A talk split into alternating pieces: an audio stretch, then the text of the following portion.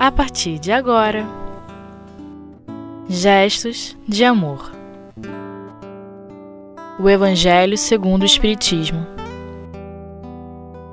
O Espiritismo, segunda parte. Com Cíntia França. Olá, amigos. Vamos estudar o Espiritismo? Vamos estudar o Evangelho? Então vamos seguir com o estudo no item capítulo 1, item 6. A lei do Antigo Testamento está personificada em Moisés e a do Novo Testamento está no Cristo. O Espiritismo é a terceira revelação da lei de Deus, mas não está personificada em nenhum indivíduo, porque é o produto do ensinamento dado não por um homem, mas pelos Espíritos, que são as vozes do céu sobre todos os pontos da terra, e por uma multidão inumerável de intermediários é, de certa forma, um ser coletivo, abrangendo o conjunto de seres do mundo espiritual, vindo cada um trazer aos homens a contribuição de seus conhecimentos, para fazê-los conhecer aquele mundo e a sorte que nele, que nele os espera.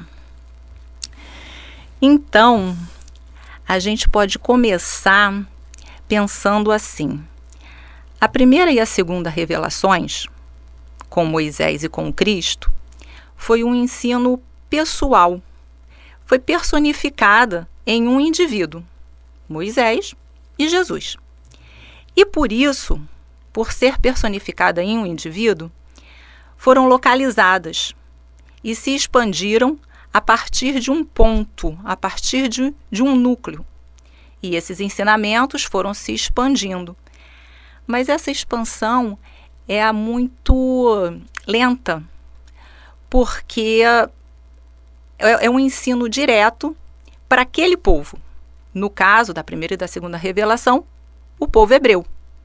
Então, só quem era, só quem participava, pertencia, só quem pertencia ao povo hebreu e aqueles outros povos que tinham relações com o povo hebreu, sejam relações comerciais ou culturais, tinham contato com aqueles ensinamentos.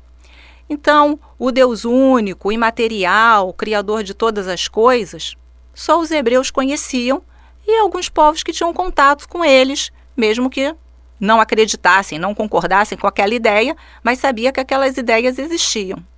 Da mesma forma, Jesus veio no meio do povo hebreu também, trouxe os seus ensinamentos, atualizando o que Moisés tinha dito, mas também era pontual e foi se expandindo a partir daquele foco. O que, que acontece com a terceira revelação, que é o Espiritismo?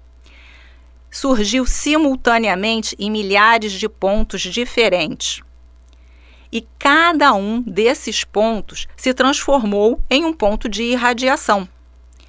Isso deu ao Espiritismo uma rápida expansão em relação às outras duas outras revelações.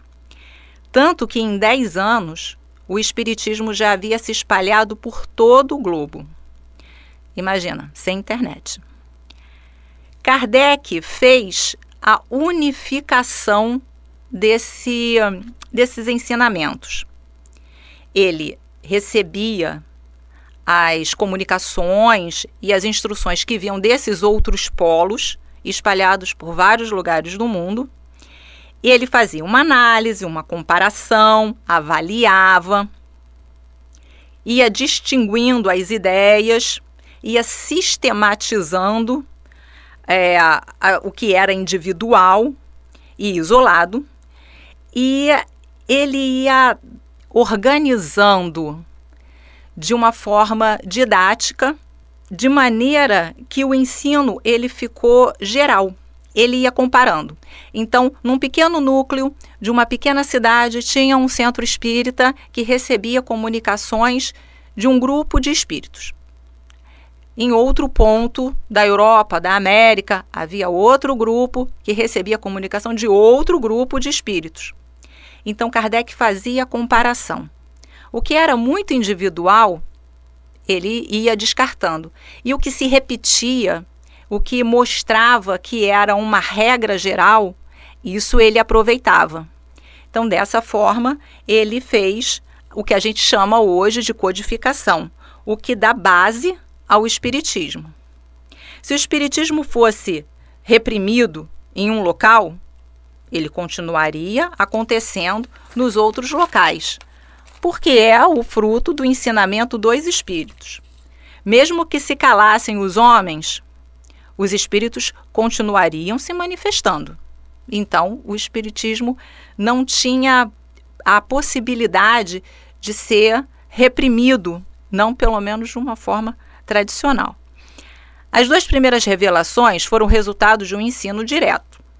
Elas deviam se impor à fé pela autoridade do mestre, daquele que, o, que trouxe o ensinamento, porque os homens ainda não estavam maduros para contribuírem na elaboração. A terceira revelação já veio numa outra época, numa época de maturidade intelectual, em que o ser humano não aceita nada às cegas. É o resultado do ensino vindo do alto e do trabalho dos encarnados, de pesquisa e de livre verificação. Então, os espíritos vão passando os ensinamentos e os encarnados vão experimentando para ver se se funciona mesmo, se é aquilo mesmo. E à medida que os encarnados vão experimentando, vai surgindo mais dúvidas. E aí eles retornam aos espíritos para tirar essas dúvidas. Aí os espíritos dão mais um pouco do ensinamento. Aí eles pegam esse ensinamento e vão experimentar. Então é um trabalho de do, do, plano espiritual e do plano físico juntos, encarnados e desencarnados, trabalhando juntos.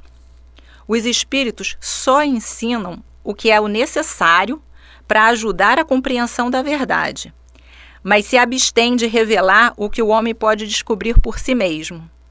Então, os espíritos não dão nada de, de mão beijada, não trazem nada mastigado para a gente, não. Eles é, passam aqueles o, o essencial para a gente correr atrás do resto, correr atrás de se instruir cada vez mais. E quais seriam as contribuições trazidas pelo Espiritismo? Né? O que, que o Espiritismo traz para a gente? Revela a existência do mundo invisível e fundamenta a crença. Todo mundo sabia que havia um outro plano, mas ninguém sabia direito como é que era isso. Então, muita especulação, muita fantasia em torno do mundo espiritual. Com o Espiritismo, isso é trazido de uma forma que se torna mais real e mais fun e fundamenta a crença, torna a crença uma coisa com, com base. Define os laços que unem a alma ao corpo, que a gente chama de perispírito, que Paulo já falava disso há muito tempo. Outros, outras doutrinas espiritualistas orientais também falavam disso, mas o Espiritismo aprofundou a pesquisa e definiu para a gente como é esse perispírito. O homem sabe de onde vem, para onde vai, por que está na terra, por que sofre e, principalmente, o que é mais importante, que o sofrimento é temporário. Não existe sofrimento eterno. Isso traz consolo, é por isso que ganhou o nome de Consolador. E no, nos faz crer na justiça divina. Porque se o sofrimento ele tem uma causa e ele tem um fim, aí sim eu posso acreditar que Deus é bom e justo. As almas são criadas iguais, não há privilégios, não existe, existem anjos nem demônios. Então, todos os espíritos, eles podem chegar a um grau maior de pureza, de felicidade. Isso está reservado a todos. O Espiritismo também explica os fenômenos psíquicos, dentre eles a comunicação entre os dois planos, que já acontecia mas que ninguém sabia direito como é que acontecia, não sabia explicar, achava que era maluquice, achava que era bruxaria. O Espiritismo vem explicar direitinho. Dá conhecimento da sorte dos espíritos após a morte física e, pela reencarnação, explica as aparentes anomalias da vida. Posição social, porque tem rico e porque tem pobre, mortes prematuras, desigualdades intelectuais e morais, Por que, que essas coisas acontecem? Por que, que há uma disparidade tão grande? E o Espiritismo vem explicar isso para a gente. Agora a gente vai fazer um pequeno intervalo. Em breve a gente volta.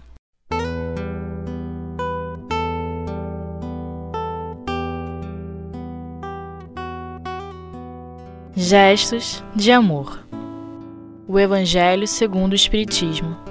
Olá, queridos amigos, voltamos. E agora vamos ler o item 7.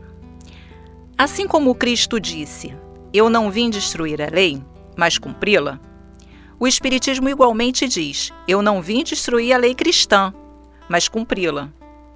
O Espiritismo nada ensina que seja contrário ao que o Cristo ensinou mas desenvolve, completa e explica, em termos claros para todas as pessoas, o que só foi, o que só foi dito sob a forma alegórica.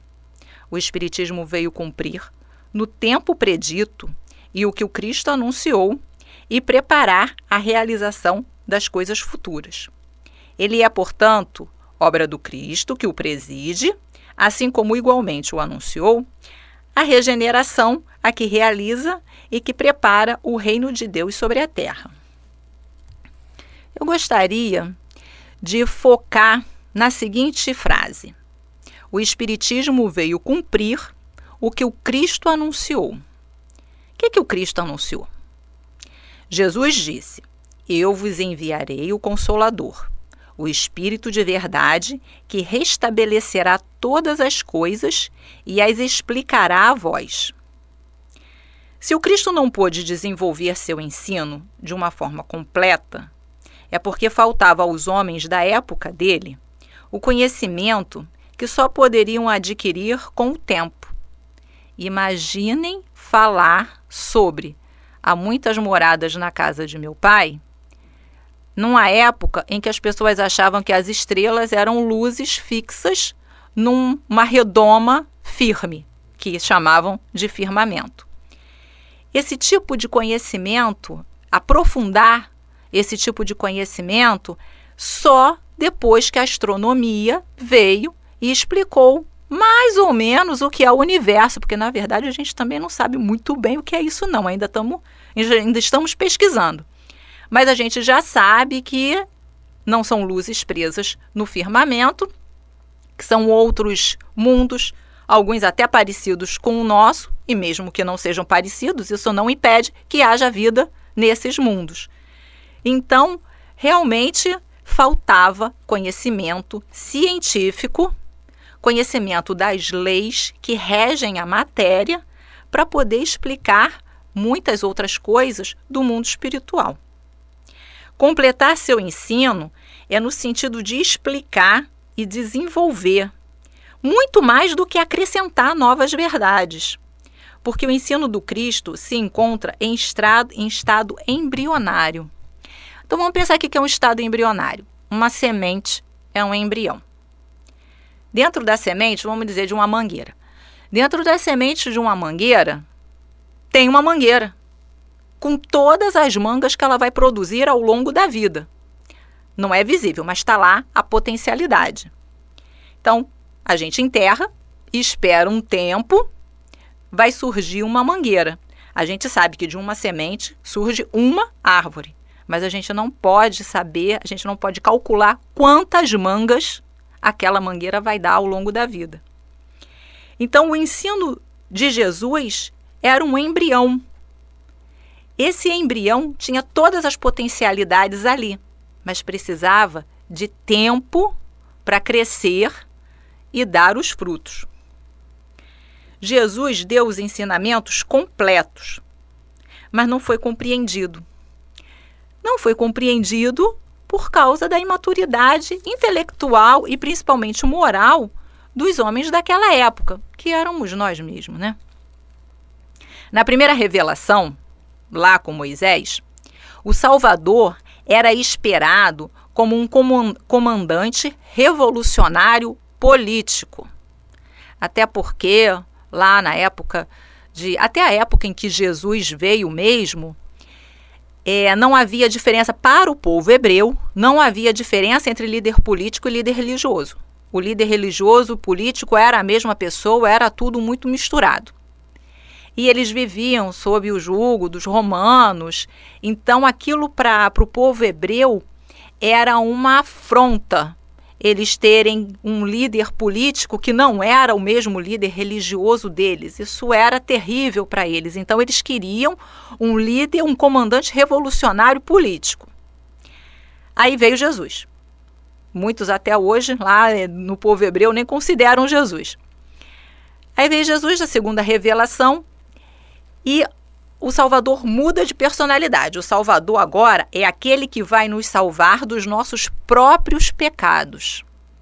E vamos entender pecado aqui como orgulho e egoísmo. Pecado não é ah, ah, eu menti, eu pequei. Não, é muito além disso. Pecado aqui a gente vai tratar como orgulho e egoísmo. Então já mudou de visão, a, o, o Salvador já está com outra visão. Aí vem a terceira revelação, o Espiritismo. Vai nos ensinar como a gente vai se salvar. Porque não é simplesmente aceitar Jesus, fazer cultos, orações, rituais. Para a gente se salvar, é preciso da transformação íntima. Porque a gente só pode acabar com o orgulho e o egoísmo que existe dentro da gente. A gente não pode mudar o outro, acabar com o orgulho e o egoísmo que está dentro do outro. A gente só pode acabar com o que está dentro da gente. Outro trecho desse item que eu gostaria de destacar é e preparar a realização das coisas futuras. Então, o Espiritismo vem preparar a realização das coisas futuras. O Espiritismo é a obra do Cristo para a regeneração que se realiza e que prepara o reino de Deus sobre a terra. Então, a regeneração que a gente fala tanto, que a gente espera tanto, ela é a preparação para o reino de Deus sobre a terra. Ela não é o reino de Deus sobre a terra. A regeneração é um estágio intermediário para chegarmos a o reino de Deus sobre a terra. O objetivo do mestre inicial, o objetivo inicial, é livrar cada coração do orgulho e do egoísmo, que dão as ordens e as executam no reino individual das almas. Isso aqui eu estou copiando do Haroldo Dutra Dias, no livro dele, Sete Minutos com Emmanuel. Então, é, a ideia de Jesus, quando Jesus chega e diz assim: é, eu vim para salvar. A... Ele vem para livrar cada coração do orgulho e do egoísmo. Segundo Emmanuel, salvar é, sobretudo, regenerar, instruir, educar e aperfeiçoar para a vida eterna, com o objetivo da vida eterna e não da vida material. O Espiritismo nos instruindo a respeito da vida espiritual, facilita o entendimento do que é salvação e nos orienta como agir melhor. E como é que seria o reino de Deus sobre a terra? Ainda segundo Haroldo Dutra Dias, é aquele que vai se estabelecer na intimidade de cada criatura, quando a lei de amor passar a legislar no nosso mundo individual e quando nossa alma passar a refletir a bondade e a sabedoria de Deus. Veja bem, quando a nossa alma passar a refletir a bondade e a sabedoria de Deus, a gente não passa de espíritos imperfeitos, egoístas e orgulhosos como somos, para refletir a bondade e a sabedoria de Deus rapidamente. A gente precisa de um período de transição. Esse período de transição é a nossa famosa regeneração. Antes, porém, tem a fase da regeneração, que é uma fase intermediária. Nesse grande movimento regenerador, o Espiritismo tem um papel considerável. Primeiro, preenche o vazio que a incredulidade criou, dá certeza de um futuro de acordo com a justiça divina, ameniza as amarguras da vida e previne os efeitos do desespero. Oferece a solução de fenômenos incompreendidos, apresenta liberdade de consciência e destrói a fé cega.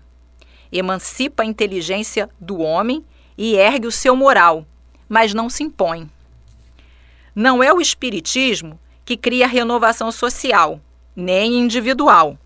É a maturidade da humanidade e de cada indivíduo que faz dessa renovação uma necessidade, pelo seu poder moralizador, pelas suas tendências progressistas, pela amplitude de seus objetivos e pela generalidade das questões que abrange, o Espiritismo está, mais que qualquer outra doutrina, apto a secundar o movimento regenerador. Para mais informações, vamos estudar a Gênese. Bem, pessoal, era isso que eu tinha para dizer para vocês. Espero ter sido clara. Um grande abraço a todos.